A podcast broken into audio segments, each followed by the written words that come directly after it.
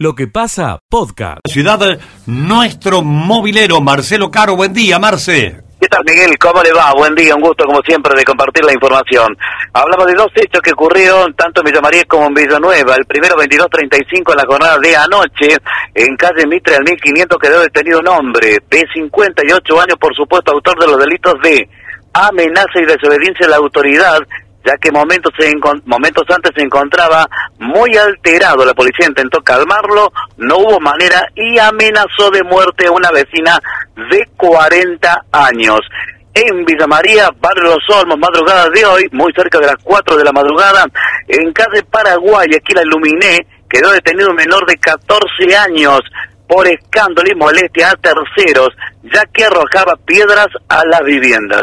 Primer informe de la mañana de hoy. Volvemos en el transcurso del mismo cielo totalmente despejado. Bonita mañana para todos. Chao Miguel, hasta luego. Escucha lo mejor de lo que pasa. ¿Cómo está Gabriel? Gracias por atendernos. Buen día. Hola Miguel, buen día, ¿cómo estás? Al contrario, muchas gracias a ustedes por la comunicación. Eh, estamos un poco ansiosos con eso, queremos saber si, si aflojó un poco Rusia allá en la guerra, espero que acá también se alineen los patitos. Eh, ¿Han recibido la invitación o no? No, no, no hemos recibido nada. Hasta hace un rato que estuve averiguando en, en CRA, eh, ni siquiera como correo no deseado. la invitación nos llegó. Este, además que, más allá de que llegue o no llegue la invitación, no tenemos absoluta idea de, qué es lo que consiste este, este proyecto. Ah. De modo que se nos complicaría mucho acompañarlo con, ojos cerrados, ¿no es cierto? Pero de todas este, maneras, Gabriel, yo no sé cómo funcionan a veces las cuestiones de, de, gobierno, porque no las conocemos, pero yo entiendo que si a mí me invitan a una reunión es para escuchar qué, qué idea hay, qué propuesta, ¿no? O bien, o es porque ya van a decir qué es lo que van a hacer. No puedo decirte absolutamente nada porque no conocemos, porque no nos han hablado, no hemos tenido contacto por ese tema. Eh, así que realmente es, lo que hemos podido ver en, la prensa, nada más. Mm. No, no tenemos ningún tipo de información adicional y si realmente hubieran estado de pronto interesados en nuestra opinión, quizás nos hubieran invitado a, reuniones de discusión, a, poder pasar nuestra nuestra visión, un mensaje respecto a lo que creemos que tiene que ser este, muchos, muchos aspectos en la parte productiva y económica ¿no? del país, que, en los que claramente tenemos algunas diferencias importantes con el gobierno. En homenaje a la buena convivencia, más allá de las diferencias, ¿no se puede levantar el teléfono, Gabriel, y decir, mira, a mí no me llegó nada, eh, ¿estamos invitados o no? ¿No se puede hacer eso? Probablemente, pero por allí, viste, es, difícil hablar a tu casa para ver si estoy invitado a una reunión que, que vos estás promocionando. No, pero si yo yo yo publico una lista de invitados, suponer que yo me caso, Gabriel, y, claro, y publico una lista de invitados y en esa lista estás vos y yo a vos no, a vos no te llegó la invitación, te, te, habilita. de tener que invitarme, no, no, pero te habilito para que vos me llames y me decís, che, públicamente está diciendo que yo estoy invitado, Miguel, pero a mí no me llegó nada. ¿Eso no se puede hacer? sí, sí se puede, pero no, no, no se ha hecho porque no hemos enterado sobre la marcha de la convocatoria a raíz de algunas este, consultas de este tipo. Este, aparte te digo, no tenemos idea de cuál es el contenido de, lo que se va a hablar. a lo mejor dentro de la reunión informan por allí También es, por allí también es difícil este, ir con, los ojos cerrados a de pronto aparecer en una foto en la que se puede eh, pensar que se está acompañando algo que se va a anunciar que no se conoce.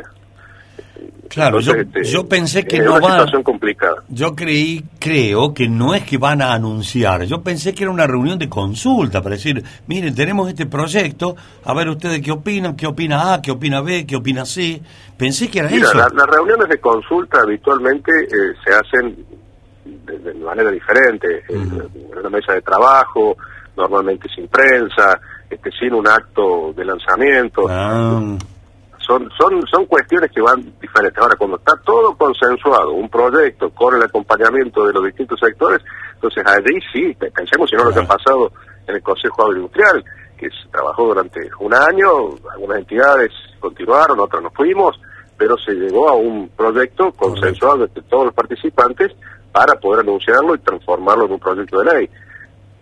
De esto no tenemos ni idea Bien. de qué se está hablando. Bueno, de manera que hasta acá nomás llegamos, Gabriel, porque no podemos avanzar. Que la- la- Lamentablemente no tengo no tengo información de- ni siquiera de la, de la convocatoria, porque te digo, no, no nos ha llegado invitación. Está bien. Gabriel, eh, sabemos de la disconformidad del sector, ¿no? De la presión que están teniendo de las bases. ¿Cómo se van a manejar al respecto? La primera pregunta y la segunda, tengo entendido que el mañana, el pasado mañana, el viernes, va a haber una convocatoria acá en Ruta 9 a la altura de James Craig eh, para eh, repudiar las, las políticas del gobierno en el, en el sector del campo. ¿Están al tanto de esto? Mira, hay muchas asambleas eh, que ya se han llevado a cabo, otras que se van a llevar a cabo, este, que en general están tratando de, por supuesto, manifestar el, el descontento que hay desde el sector productivo agropecuario para con muchas medidas del gobierno y sobre todo para con muchos mensajes del gobierno también. Y, y después están lanzando propuestas de una movilización grande Mm, a Capital Federal. Sí. Lo que se está analizando es, bueno, cuáles van a ser los pasos a seguir. En principio nosotros lo hemos conversado ayer en el Consejo de CRA, la intención sería acompañar, por supuesto viendo cómo va evolucionando la, la convocatoria y cuáles son los sectores que participan. ¿Ya tienen una fecha determinada o aproximada? La fecha que está dando vuelta es la del 23, 23 de abril, día Perfecto. sábado, para no entorpecer la labor comercial, de trabajo laboral de, de la ciudad y, bueno, de esa manera facilitar también el traslado de quienes quieran ir, ¿no? Bueno, ¿listo? ¿Listo, chicos? Eh, bueno, eh, Gabriel, gracias. Entonces, Lamento, lamento no poder darle más información, pero bueno, es la realidad. No, y si no, ¿cuál es el problema? No, estamos hablando de la realidad, Gabriel. Si no hay, no hay. Ya veremos qué pasa si se hace la reunión. Por ahí le avisan, che, ¿por qué no vienen? No me llegó la invitación. Y bueno, no, si va- en una de esas llega, Gabriel. ¿Viste cómo es la Argentina? Todo a último momento. Por sí, ahí. sí, improvisado. Ah, bueno, lo que, hay, lo que hay que hacer justamente es sentarse a trabajar en un proyecto en serio. Está Y bien, sin, está bien. sin tanta urgencia electiva, sin tanta, tanto egoísmo partidista, ¿no? Empezar a pensar un proyecto de país de verdad. Gabriel, ¿cómo están con el gasoil? Estamos preocupados porque ya nos han llegado de distintos este, distribuidores advertencias de que van a haber cupos. En algunos sectores del país ya están habiendo cupos, ya hay problemas de abastecimiento normal y se da en un momento en que, bueno, el consumo de combustible de gasoil particularmente es muy alto por las áreas de cosecha. Sí.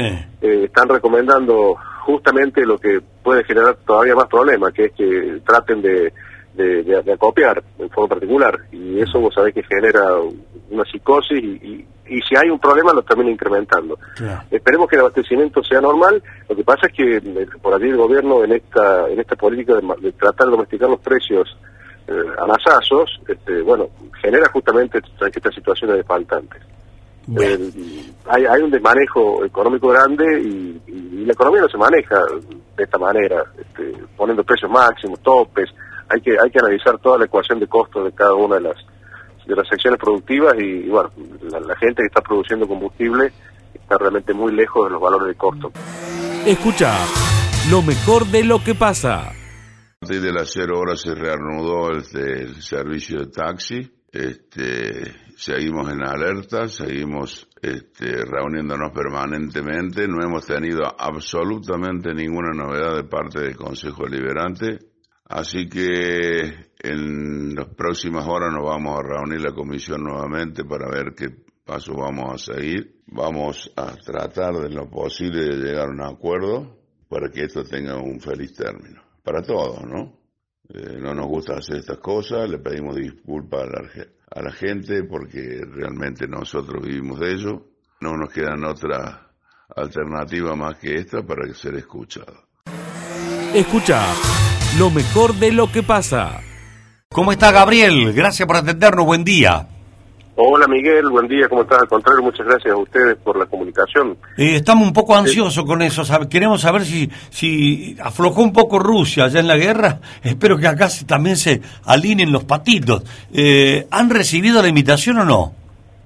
No, no, no hemos Oh, recibido nada. Hasta hace un rato que estuve averiguando en, en CRA, eh, ni siquiera como correo no deseado. ¿no?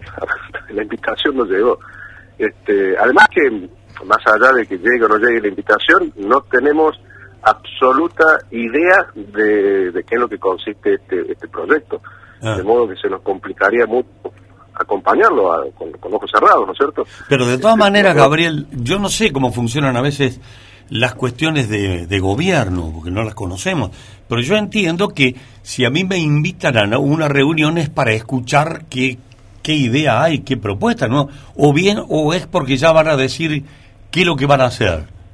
No puedo decirte absolutamente nada porque no conocemos, porque no nos han hablado, no hemos tenido contacto por ese tema eh, así que realmente es, es, lo que hemos podido ver en, la prensa, nada más. Mm. No, no tenemos ningún tipo de información adicional y si realmente hubieran estado de pronto interesados en nuestra opinión, quizás nos hubieran invitado a, reuniones de discusión, a, poder pasar nuestra nuestra visión, mensaje respecto a lo que creemos que tiene que ser este, muchos, muchos aspectos en la parte productiva y económica ¿no? del país, que, en los que claramente tenemos algunas diferencias importantes con el gobierno. En homenaje a la buena convivencia, más allá de las diferencias, ¿no se puede levantar el teléfono, Gabriel, y decir, mira, a mí no me llegó nada, eh, ¿estamos invitados o no? ¿No se puede hacer eso?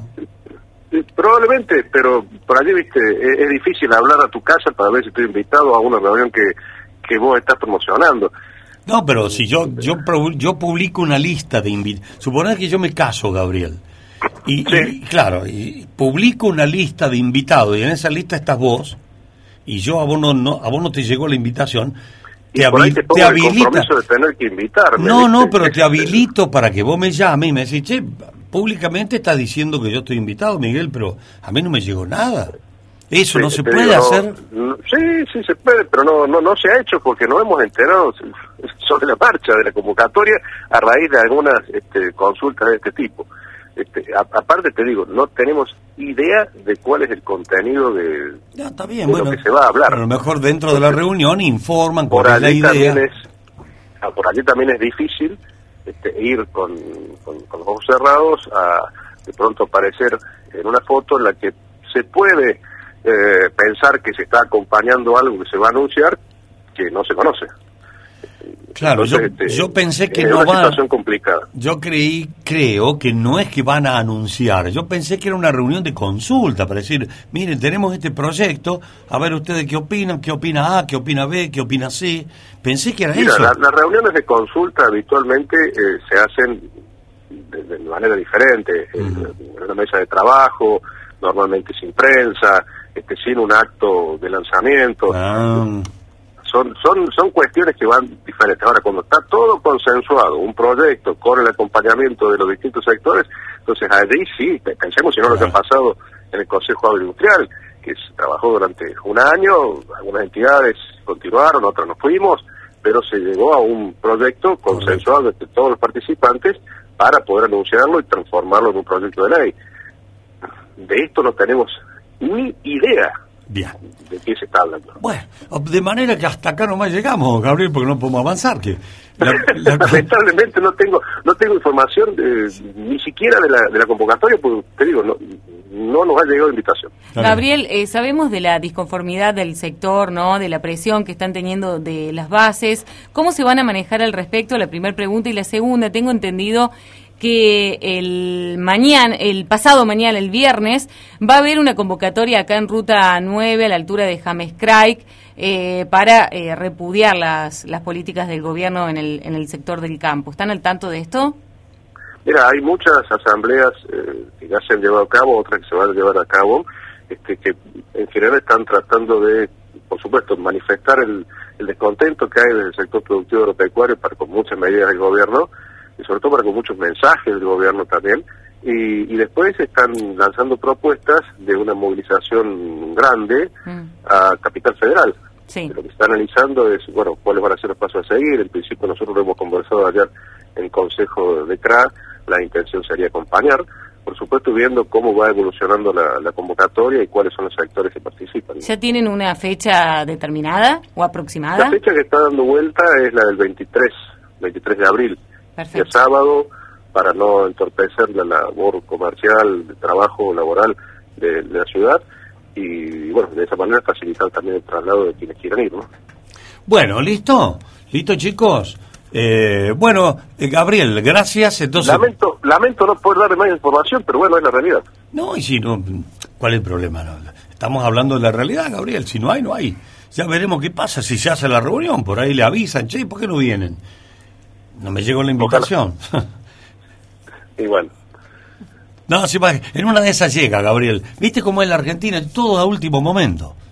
Por sí, ahí. sí, improvisado. Ah, bueno, lo que, hay, lo que hay que hacer justamente es sentarse a trabajar en un proyecto en serio. Está bien, sin, está bien. sin tanta urgencia electiva, sin tanto, tanto egoísmo partidista, ¿no? Empezar a pensar un proyecto de país de verdad. Gabriel, ¿cómo están con el gasoil? Estamos preocupados porque ya nos han llegado de distintos este, distribuidores advertencias de que van a haber cupos. En algunos sectores del país ya están habiendo cupos, ya hay problemas de abastecimiento normal y se da en un momento en que, bueno, el consumo de combustible de gasoil particularmente es muy alto por las áreas de cosecha. Sí.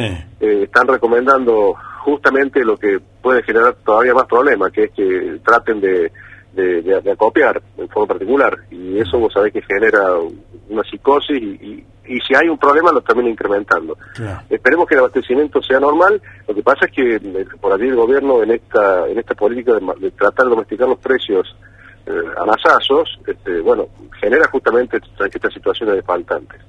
Bueno. Eh, hay, hay un desmanejo económico grande y, y- y la economía no se maneja de esta manera, este, poniendo precios máximos, topes.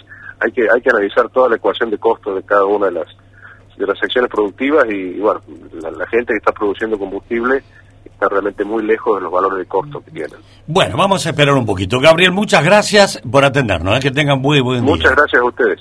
Un abrazo. Hasta luego. Adiós. Adiós. Lo que pasa de 9 a 13. Escucha lo mejor de lo que pasa. Contacto con las noticias. En lo que pasa llega el especialista del tambo, José Yacheta. Te saludamos desde aquí todos, José, querido. Buen día. ¿Cómo estás el martes? ¿Qué tal, Miguel? ¿Cómo te va? Un placer enorme estar en contacto contigo. Estamos a pura leche, Miguel. Estamos pensando en la cadena de valor leche más que nunca. Primero, y vamos con la, la noticia del impacto para el sector, ¿cuánto va a pagarse la leche Ah. remitida en marzo? ¿Cuánto? Minutos nada más hace recibido la información de lo que va a pagar Zaputo a cooperativas en Santa Fe, Miguel. Va a pagar 40 pesos el litro de leche a los productores. Ay, llegamos a los 40, che. Llegamos a los 40, a, a- diríamos, eh, creciendo de a 5 puntos por mes. Y te señalo, Miguel, que esto significa, a pesar de que el negocio se puso complicado porque los precios de los granos subieron enormemente, tenemos la soja en los 50 mil pesos y vos sabés que es 50 pesos el kilo de soja, eso es complicado por el tema de que el 60% de la leche se hace en campo alquilado y el maíz que no se alcanza a comprar ni un kilo y medio de, de maíz con un litro de leche, pero de todas maneras te doy un dato que es muy importante porque el productor está capturando de renta un valor histórico. Es decir, en la cadena de valor hay pocos antecedentes en la historia del porcentaje que el, por- del- que el productor está capturando de renta. ¿Se entiende lo que estoy diciendo, verdad? Y- Siempre se hablaba de un tercio, un tercio, un tercio y un tercio. El comercio, la industria y el productor. Y hoy el productor está cerca del 36%. Está Bien. casi tres puntos por encima de lo que debía o debiera capturar de renta en la cadena de valor.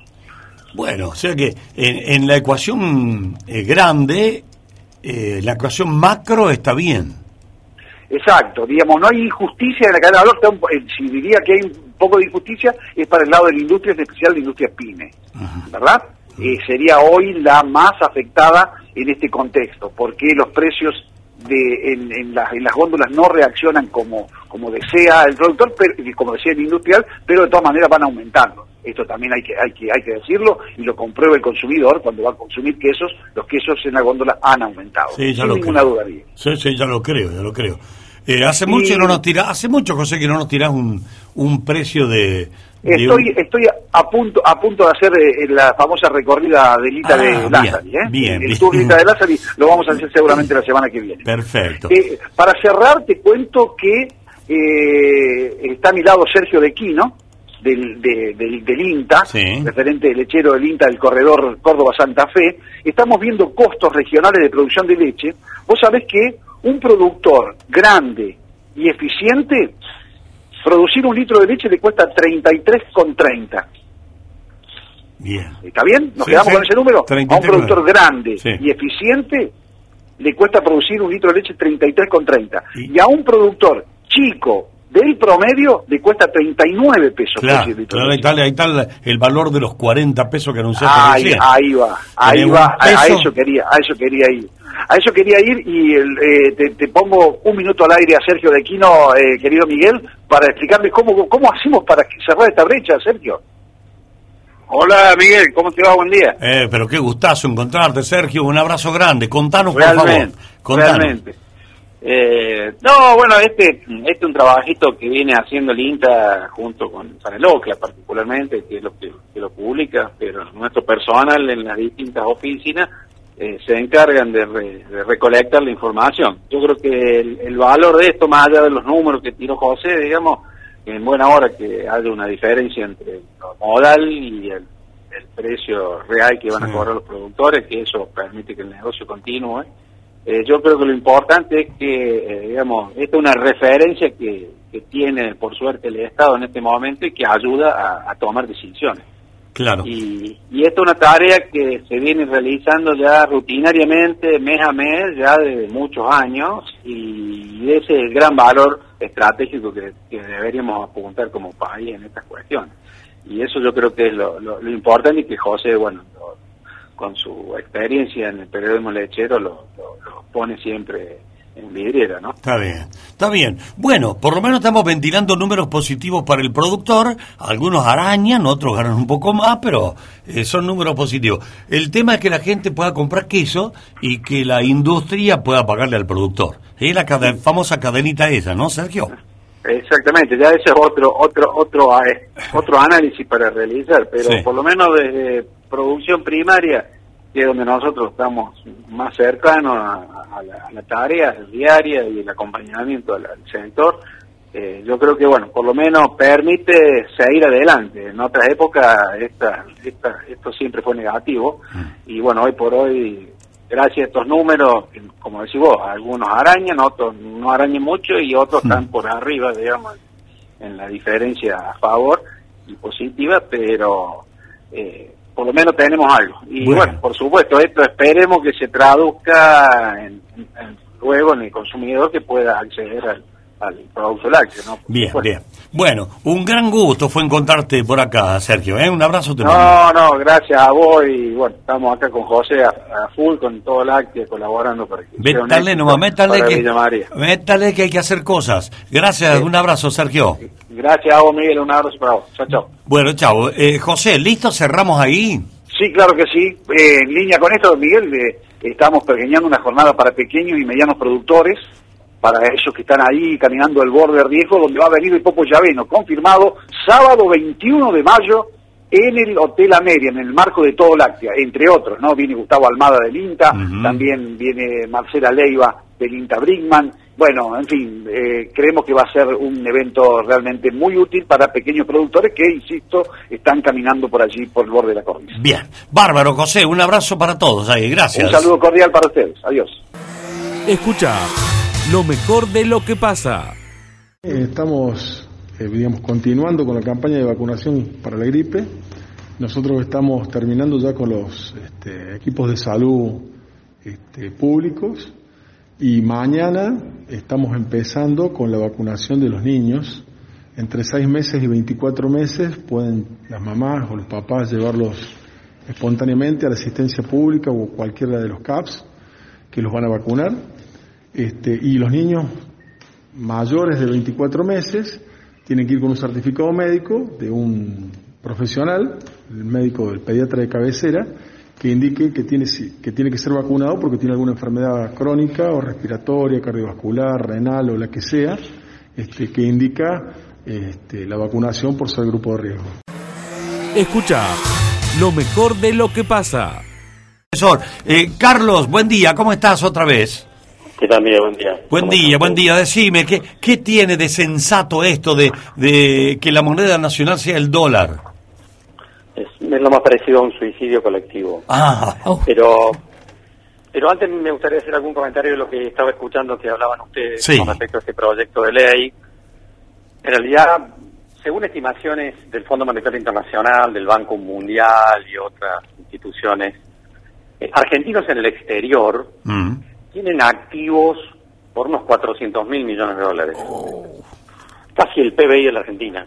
Diez veces Pero más en de la... realidad, entre esos activos, hay activos declarados, otros no declarados, algunos que han surgido de operaciones lícitas y otras operaciones que no son lícitas.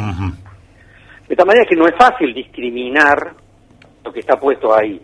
El proyecto de ley habla de activos no declarados, porque además no estamos hablando de plata guardada en un banco. No. A ver, un ejemplo. Yo este, subfacturé una exportación, es un delito. Subfacturé una exportación que era por un millón de dólares y la subfacturé por 500 mil. Entonces el cliente que tengo en Asia me mandó 500 mil a través del sistema financiero y los otros 500 mil le dije que me lo depositaran en un banco en Montevideo. Mm.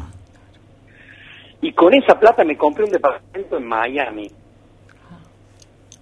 Entonces, eh, digo, la, la idea suena razonable, va razonable, suena justa, ética, lo que se quiera. Mm. El tema es cómo operativizar eso. En primer lugar, yo desde la plata que me giró un cliente eh, de Asia a una cuenta en Montevideo, digo, me pude haber comprado un departamento en Miami o me pude haber comprado otro en París. Claro. Y ahí tengo un activo, o, cual- o cualquier otra cosa en realidad, puedo haber comprado bonos, Sí, sí. de la deuda rusa, no importa. En realidad, el tema es cómo identificar esos activos.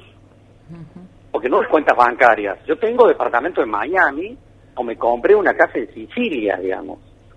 Entonces, ¿eso está declarado o no? En muchos casos no, porque además hay que distinguir esto.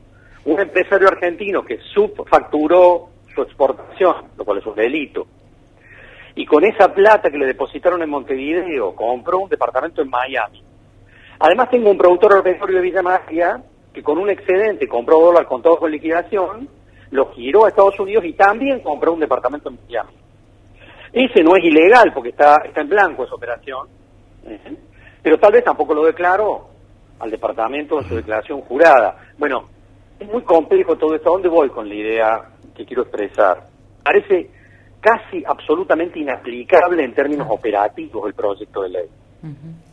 Hay que ir a identificar activos no declarados, lo cual no es identificar una cuenta bancaria, es identificar un departamento, es identificar un campo en Bolivia, es identificar un montón de activos que son activos físicos, que en muchos casos no están a nombres de quien hizo la evasión, de tal manera que la verdad me parece una cosa bastante complicada. Suena, suena lindo en el discurso, Claro, tiene pero operativizar eso en términos concretos, reales, me parece muy, pero muy difícil. Mm. Fíjate, eh, políticamente suena lindo y es una herramienta, pero efectivizarla, como bien decís. Ahora, Carlos, Y además, y además va a llevar años, ¿no? sí, Carlos, Porque si yo identifico que vos tenés un departamento en Miami, y yo te tengo que identificar a vos para ver cuál es tu explicación sobre eso que no declaraste y decirte que eso es tuyo y no está declarado, vos podés negarlo, va a empezar un proceso incluso judicial en todo caso, de tal manera que me parece una cosa muy agarrada de los pelos en términos operativos, más allá de que sea justo, de que sea sí, sí, sí. una cosa que corresponde, etcétera, etcétera, pero digamos, una cosa es una idea en términos generales y otra cosa es la operatividad de una medida concreta de política económica, ¿no? Bien, y, y con respecto a, lo, a, lo, a la fuga de capitales, fuga de la plata, porque el concepto que instala, por lo menos el kirchnerismo, es que los cuarenta y pico mil millones que vinieron eh, no quedaron acá y permitieron que Macri los sacara afuera y se los llevaran los amigos. ¿Eso es Sí. tan cierto así? En parte sí, eh, en parte es cierto, diría que es, correcto el análisis. Lo que pasa es que el concepto de fuga de capitales también es muy complejo. A veces simplificamos eso. Suponete que vos tenés dólares en una cuenta, en una caja de ahorro del Banco Nación, en Villa María. Y vas y pedís esos dólares, que están en tu cuenta, los sacas de la cuenta, te corres 20 metros en el- dentro del banco y lo depositas en una caja de seguridad del mismo Banco Nación. Mm. O sea, no salís del edificio. Eso es fuga de capitales. Claro. ¿Por qué? Porque la plata desapareció del sistema, no está más en la pantalla, esos dólares. No necesariamente te los llevaste a Tanzania. Desaparecieron del sistema, desaparecieron del sistema. Por supuesto que una parte sustancial de toda la bicicleta financiera que habilitó el gobierno anterior, entre el 2016 y 2017, Miguel, quien habló mucho, ¿te acordás de Sí, sí. eso? Sí. Esa parte se fue del país, en general se fue del país.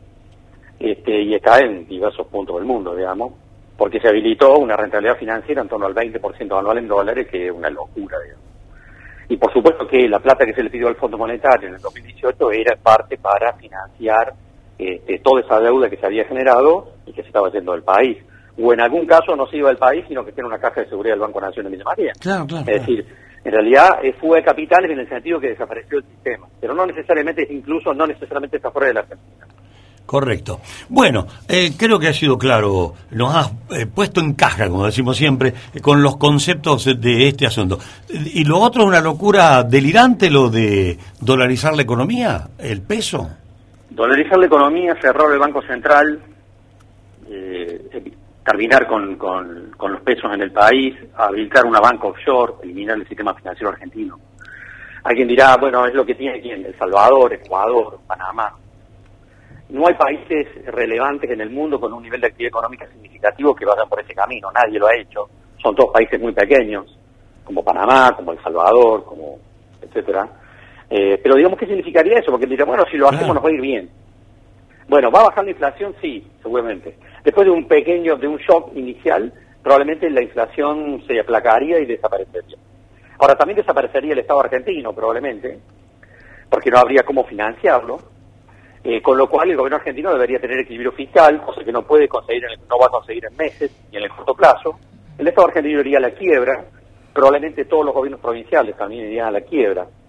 Y en ese punto diría, alguien dirá, bueno, no me importa, no me importa, el 50% del gasto público, lo hemos dicho muchas veces, Miguel, se va en jubilaciones y pensiones.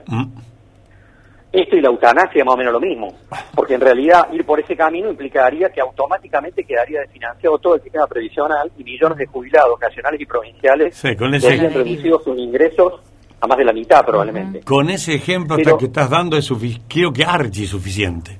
Pero Y- además eso generaría ganadores y perdedores dentro del sistema productivo.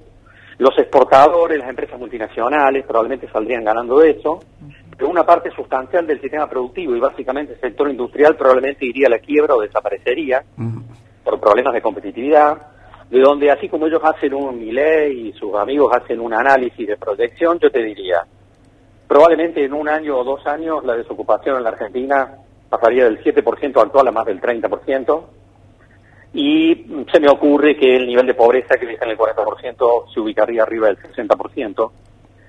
En una redistribución regresiva del ingreso, yo te diría, un, un planteo de ese tipo beneficiaría tal vez al 20% de la sociedad y perjudicaría al 80% de la sociedad. Básicamente, los sectores los beneficiarios serían sectores exportadores y los que trabajan con los sectores exportadores y las multinacionales. De donde, por supuesto, me queda claro para quién trabaja Milei, para quién trabaja Rodríguez, para quién trabaja Abraham, quién les paga a estas personas para que digan las barbaridades que dicen. Clarísimo, Carlos. Muchas gracias por darnos estos minutos desde tu consultora. Gracias, ¿eh? Chao, buenos días. Carlos Sellaro, licenciado, él lo tiene. Toda la explicación. Lo que pasa de 9 a 13. Escucha lo mejor de lo que pasa.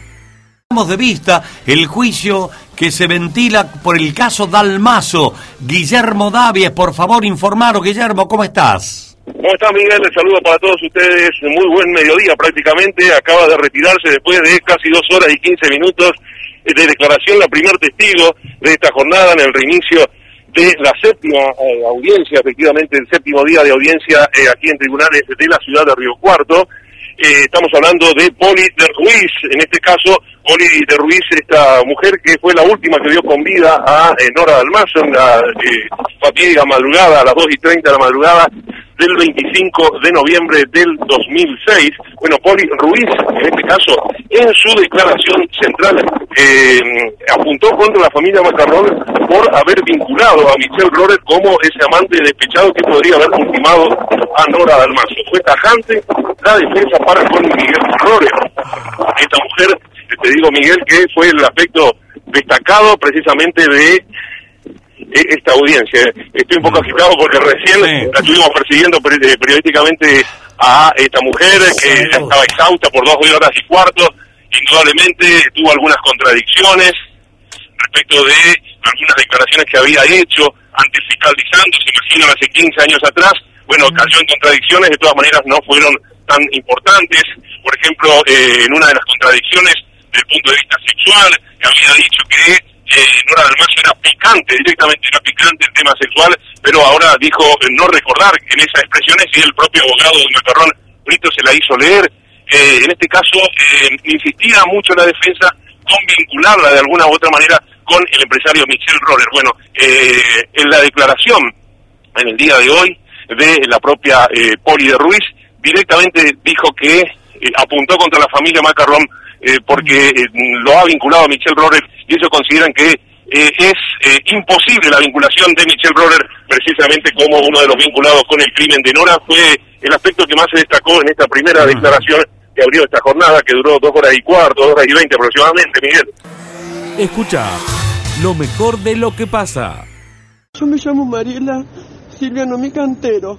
Soy la mujer de Julián Alberto Martín. Está detenido por un supuesto secuestro que nada que ver. Todo, fue todo solo un malentendido. Nosotros somos vendedores ambulantes. Él da trabajo a las personas con las que está, con las que está detenida.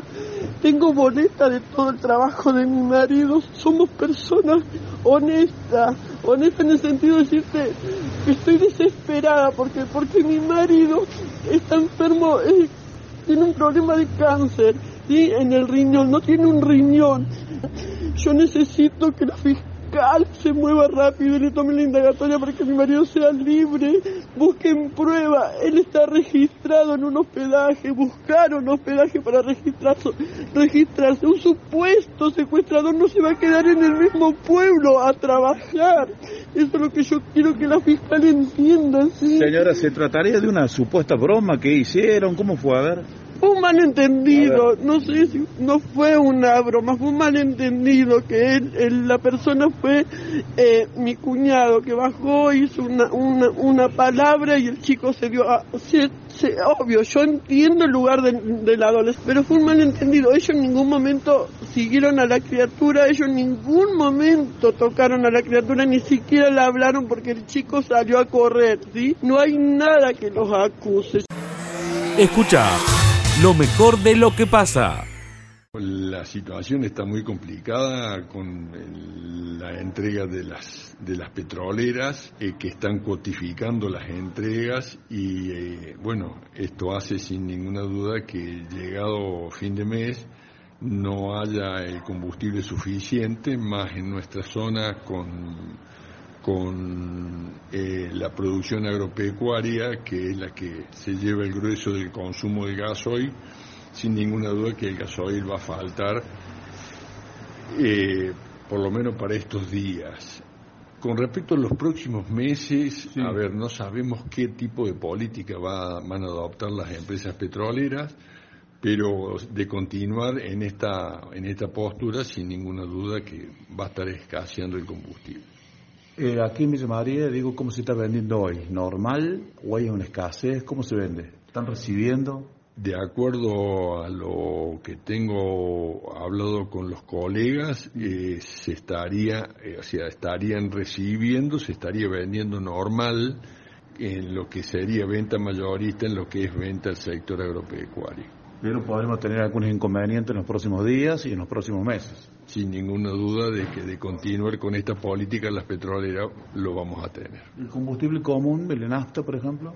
Por el momento no hay problema, no hay, no hay inconveniente. Vuelvo a repetir, de continuar esta política, sin ninguna duda de continuar esta tesitura por parte de la, de la petrolera, va a escasear, va a faltar.